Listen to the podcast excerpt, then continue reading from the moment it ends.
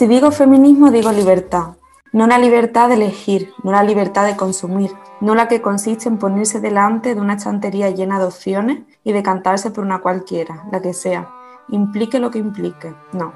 Cuando digo feminismo, cuando digo libertad, me refiero a vivir sin que me releguen a un segundo plano, sin que mi existencia, mi opinión, mi placer y mi dolor valgan menos que la existencia, la opinión, el placer y el dolor de mis hermanos hombres. Cuando digo libertad, digo dignidad. Me refiero a dejar de sentirme encerrada en la cocina, en casa, en la familia, en la religión o en la tribu.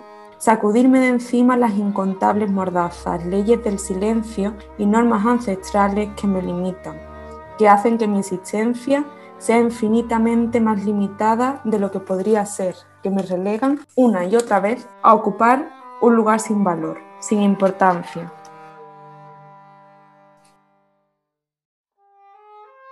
Queridas oyentes, bienvenidas una tarde más o una mañana más o un mediodía más a nuestra Maloca. Abrimos eh, nuestro espacio radiofónico literario en este mes de mayo tan atípico con tan pocas flores y tan poco calorcito aquí en, en Berlín. Pero bueno, este refugio maloqueño siempre, siempre nos ayuda afrontar la climatología. Bueno, hoy estamos grabando igualmente con un sol espléndido, no sé cuándo nos escuchéis que nos deparará el tiempo. Hoy tenemos el sexto episodio ya de nuestro podcast y estamos muy felices de seguir haciendo estas reseñas radiofónicas eh, de lo que va aconteciendo en nuestra maloca feminista o de lo que ya ha acontecido hace tiempo, como en este caso. Y bueno, la, la periodicidad hay que decir que ha cambiado un poco, que al inicio empezamos con muchas fuerzas haciendo dos programas al mes, pero bueno, tenemos muchas otras eh, ocupaciones y hemos cambiado la periodicidad a un programa al mes.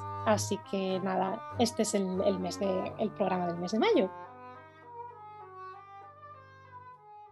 Bueno, hoy me acompañan y a la distancia, como siempre, porque aquí seguimos manteniendo las distancias y encontrándonos de forma internáutica o de forma online. Eh, tenemos primero a dos voces ya conocidas de este podcast, que son Elena y Gisela, y luego tenemos una nueva incorporación que es una nueva incorporación, no, eh, realmente solo al podcast porque es una veterana del club, está desde el inicio con nosotras y ella es Marian. Bueno, primero buenos días Marian o buenas tardes, ¿cómo estás? Hola, muy bien, muchas gracias, muy contenta de estar aquí, de poder participar en este podcast con este libro que la verdad me gustó muchísimo. Todavía no hemos revelado de qué libro se trata, hemos escuchado ya el, inicio. Os vamos a dejar con la intriga un poquito más. Saludo a Elena. Hola compañera, ¿cómo estás? Hola María, hola, hola Marian, hola chicas, Gisela, ¿qué tal? Muy bien. Y Gisela, compañera, buenas tardes. Hola, buenas tardes, buenos días, como has dicho, buenos días, eh, buenos mediodías, lo que sea, donde, cuando nos escuchen. Buenas y, noches, tal vez. También, también. Así que aquí estamos otra vez en un nuevo episodio de La Maloca. Muy bien, venga, pues vamos a sumergirnos ya de lleno en nuestra lectura de hoy. Este libro ha sido el, primer ensayo que hemos leído en La Maloca y en total fue nuestro tercer libro, si no me, si no me equivoco. Y además fue, en su día fue precisamente Mariam la que nos, la que nos lo recomendó. Y bueno, Elena, cuéntanos, cuéntanos un poco de qué libro, de qué libro se trata, con quién abrimos hoy nuestra Maloca. Pues hoy vamos a hablar sobre el libro que se llama Siempre han hablado por nosotras, de Nayat El Hajmi. Y este libro es un ensayo, como has dicho, feminista, un, un, manifiesto de nueve capítulos de la editorial Destino. Y se podría decir que es una reivindicación por la libertad y la identidad como una definición intrínseca del feminismo, una definición que, que, pertenece al feminismo también. Y Nayat El Hajmi nació en Marruecos, pero durante su infancia se mudó a, un pueblo, bueno, una ciudad pequeña de Cataluña, Vic, con su familia. Y también estudió filología árabe. Muchas de sus entrevistas cuenta que escribe desde muy pequeña. En sus novelas están además presentes, siempre presente su historia personal como hija de una familia musulmana viviendo en Europa. Y además de eso, es autora de diferentes novelas que tienen mucha importancia, como El último patriarca, con la que recibió el premio Ramón Llull, entre otros, La cazadora de, cuerpos, La hija extranjera o su novela más reciente, El lunes nos querrán, que también ha sido premiada por el premio eh, Nadal este año, este 2021. Eh, habitualmente además publica artículos en la prensa, ha sido colaboradora en el periódico, La Vanguardia y actualmente colabora con el país, así que bueno, como vemos es, está completa de, la, lo, cierto es que Nayat es una, es una gran, no solo una gran escritora, también está, bueno, tiene mucha presencia en los medios de comunicación y sobre todo en temas, es bueno, una voz muy apropiada para hablar del tema de la migración, por supuesto, y en estos últimos días con la crisis migratoria que estamos, que están viviendo, porque bueno, en España con la frontera marroquí, pues ella, mm, ella ha publicado varios artículos al, respecto. Bueno, Nayat fue nuestra segunda invitada de la Maloca cuando realmente ni siquiera todavía nos llamábamos Maloca y todavía no teníamos presencia en, redes sociales y era pues allá por abril de algo más de, bueno, hace un año y, dos meses. Mariam, cuéntanos un poco qué recuerdas de, de ese encuentro con Nayat. Pues es verdad, ¿no? Ha pasado ya bastante tiempo, ha pasado un año pero me acuerdo mucho, me acuerdo mucho de ese día. Me acuerdo de que era domingo, de que era, creo que la segunda vez que hablábamos con una autora y, que estábamos en plena pandemia. Estábamos en casa, sin saber muy bien de, qué iba todo, que teníamos café. Y bueno, me acuerdo estar sentada y empezar a hablar con ella y me sorprendió muchísimo la disposición que tenía para responder a todas las preguntas que hacíamos una vez no habíamos leído el ensayo, sobre todo porque era, había sido un ensayo que a muchas nos había hecho como repensar nuestro propio feminismo. Y bueno, en la charla tratamos temas, por supuesto, sobre el, como el feminismo, también la religión, en este caso el Islam, también tratamos la identidad dentro de la inmigración, la importancia de la educación laica, eh, hablamos de la posición de la izquierda europea, en fin, las preguntas fueron variadas y me acuerdo de eso, de, que cada vez que ella nos iba respondiendo, sus respuestas incluso cerraban más de por sí el, ensayo que, que, habíamos leído. Y la verdad considero que fue una suerte tremenda poder hablar con Nayat y acabamos encantada, muy contenta. Sí, se lo, se lo agradecimos en su momento. Eh, Gisela también tuvo la oportunidad de saludarla, creo que en, San Jordi, tal vez, o por lo menos la viste de lejos, no sé. Sí, sí, sí, estaba en San Jordi. Yo añadir que, bueno, claro, obviamente estábamos justo en un momento de confinamiento estricto. Ella estaba en España, en Barcelona, ¿no? Y, y justo en ese momento acaba de sacar un artículo en el que hablaba de cómo las mujeres, ¿no? bueno, islámicas, ¿no? En, en España vivían ya siempre en confinamiento, ¿no? Y fue algo que me hizo reflexionar muchísimo, ¿no? Lo que, cómo era nuestra restricción de libertad y cómo ella explicaba, pues, que esas mujeres, esas niñas, pues, siempre están, ¿no? En confinamiento, que no, no tienen libertad de movimiento, ni de pensamiento, ni de nada, ¿no? Y sí, la verdad que fue un placer estar con ella. Bueno, pues antes de pasar a la siguiente parte, vamos a escuchar otro, otro fragmento de este ensayo para que se enteren ganas de leerlo. Fuimos muchas las mujeres que trabajamos como hormiguitas para ir ganando un terreno que ninguna de las mujeres que nos había precedido habría imaginado llegar a pisar.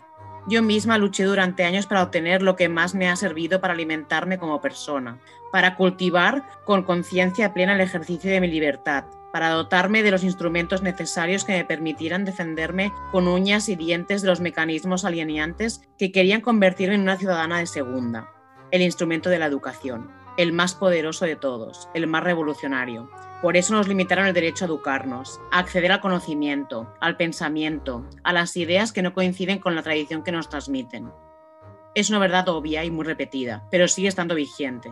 En educación no hay libertad. Bueno, después de escuchar este fragmento tan, tan potente del ensayo Siempre han hablado por nosotras, de Nayat El Hachmi, como ya las que nos conocéis sabéis, tenemos nuestra sección de por qué las malocas o la maloca recomienda, recomienda este libro, porque queremos que o consideramos que es importante que lo leáis. Entonces, venga, pues vamos allá. Eh, Gisela, ¿quieres comenzar tú? Eh, bueno, yo creo que esto es un manifiesto feminista, ¿no? Pero que también toca temas relacionados con el feminismo, con el movimiento feminista, ¿no? Como puede ser la identidad y el racismo. Eh, para todo forma parte de un mismo movimiento y en todo momento interpela a la lectora.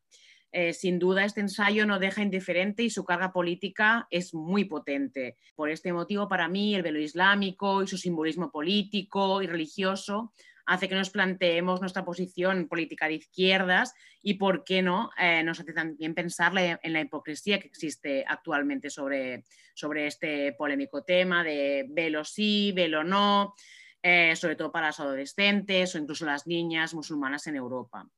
Eh, preguntas que me vienen a la cabeza son como hasta dónde llega la opresión del sistema, em, el sistema islámico, ¿no? la religión islámica, en las mujeres que viven en Occidente.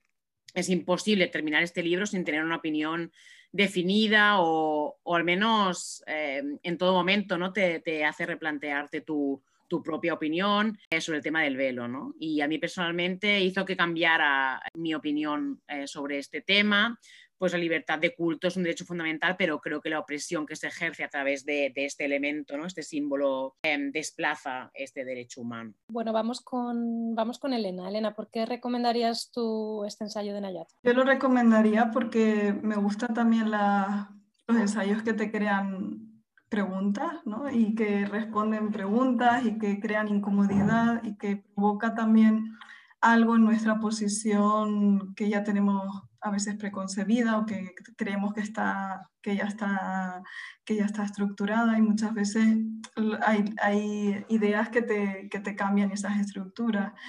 Um, creo que con, esta, con este ensayo a veces nos preguntamos, eh, a veces lo que defendemos es contradictorio y además nos aparta de ciertos temas por el hecho de pensar que quizás no nos pertenecen o no nos toca, ¿no? A veces esa es nuestra posición pero realmente qué tipo de feminismo es el que queremos. Y creo que con, la voz de Nayat, eh, su postura nos sirve un poco de, puente ¿no? para hablar de todas ellas, de todas esas mujeres de familias musulmanas que reivindican un feminismo laico y a mí, por ejemplo, me, me, motivó a parar y a observar la presencia de una lucha común que a veces es un poco difusa por la distancia cultural o, contextual. Em, y además me, planteo por qué a veces en mi vida no tolero ciertas presiones en mi, en mi vida, en, mi vida personal y sin embargo considero que debemos tolerar otras cuando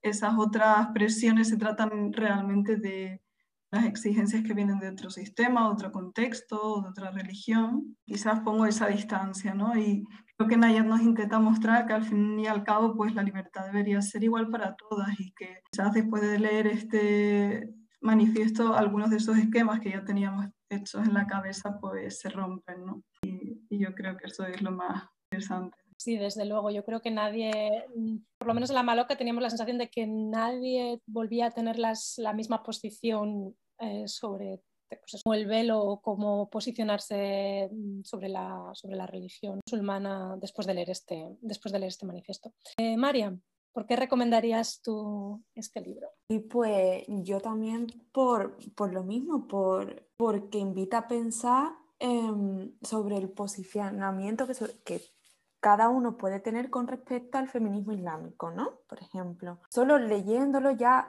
se desmontan muchos de los argumentos que solemos utilizar para defender la posición de la mujer en el Islam, eh, como, como, como no, no, creyentes, ¿no? no practicantes de esa religión. Y la verdad es que la, la autora nos sitúa ante una, una, una, realidad y una situación incómoda, porque hace plantearnos, bueno, qué estamos defendiendo realmente em, como feminismo, ¿no? Y qué consideramos cada una que, que es el feminismo cosa que me llamó mucho la atención, por ejemplo, en el libro, fue cuando, cuando se trata el doble eh, patriarcado, ¿no? la imposición del doble patriarcado eh, en, las mujeres. ¿no? Dice que en, el caso del Islam, ¿no? y no del Islam o siempre, en todas partes, sino todo el Islam en Europa, que se someten a, a, la, a las mujeres, ¿no? a la dictadura estética occidental, el pañuelo islamista. ¿no? Muy interesante también echar un vistazo a las formas nuevas que tiene el patriarcado, cómo se van disfrazando, cómo cada vez son más sutiles eh, y siempre, claro, para mantener su estatus. Incluso cómo se puede blanquear una actitud machista utilizando el propio discurso feminista. Parte de, de, de esto, también considero súper importante y súper interesante la defensa que hace la autora de la educación laica, que ya hemos, tratado a lo largo del podcast. Por supuesto, también nosotras como migrantes, eh, creo que este ensayo nos apela especialmente a lo que respecta al tratamiento de la búsqueda de la identidad fuera del lugar de origen. Todo esto yo creo que como maloca recomiendo el libro, sí. Podríamos estar, podríamos estar mucho tiempo hablando sobre, sobre las reflexiones profundas que nos, que nos generó a todas nosotras, eh, tanto la charla con Nayat como la, la, lectura. En el club todavía no hemos leído nada de su ficción, pero también yo creo que tiene que ser muy interesante escuchar eh, o leer eh, cómo ella trata todos estos temas a través de la, probablemente de la ficción ¿no? y de la, o, de la auto, o de la autoficción. ¿no? En su caso, la verdad que la, yo recuerdo también que en la, la charla eh, tenía una voz en la que se notaba que no solo estaba hablando de su, de su experiencia personal, sino que tenía como una voz súper autorizada para hablar de las, de del caso de muchas otras mujeres, ¿no? Y también ella nos contó las experiencias que había tenido yendo a los colegios, ¿no? No sé si os acordáis las charlas que había dado en, en los institutos y cómo y como para algunas niñas o para algunos niños, eh, pues por, para sus, por lo que habían escuchado en su casa, básicamente era tratada como una, como una traidora, ¿no? Y bueno, yo creo que ya tiene una posición muy valiente teniendo en cuenta lo, complicado que es salirse de, de, la norma en estas en, estar, en, en, en todos los grupos al final religiosos eh, monoteístas. Eh, fuertes, ¿no? O bueno, no sé si monoteístas, también politeístas, no sé, en general, con la religión, ¿no? Venga, antes de terminar, eh, vamos a recordar qué libro nos recomendó, nos recomendó Nayat mmm, para la maloca.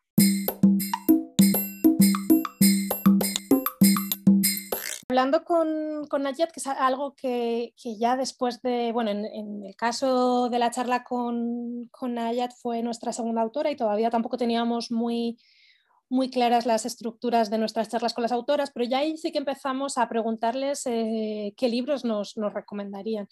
Y bueno, en este caso Nayat nos recomendó un libro que luego también nos recomendó Marta Sanz en el mes de mayo, que fue nuestra siguiente autora, y se trata de, de la forastera de nuestra ya querida amiga Olga, Olga Merino.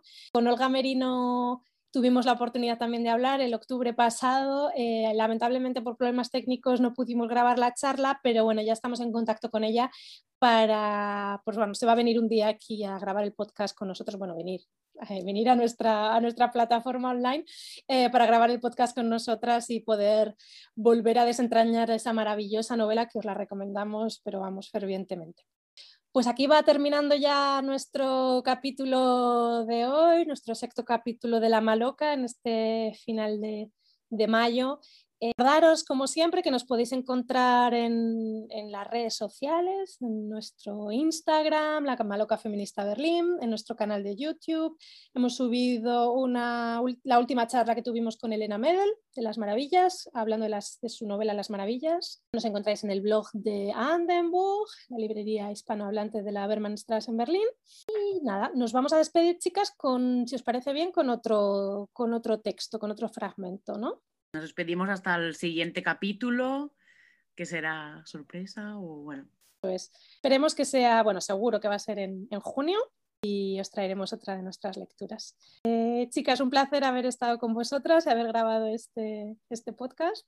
Igualmente. Igualmente nos vemos. Nos vemos. Un saludo. Nos escuchamos. Nos escuchamos, sí.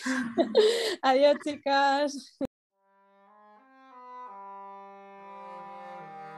Si solo las mujeres musulmanas pueden hablar de las mujeres musulmanas, ¿por qué no aplicamos este supuesto al resto de la población?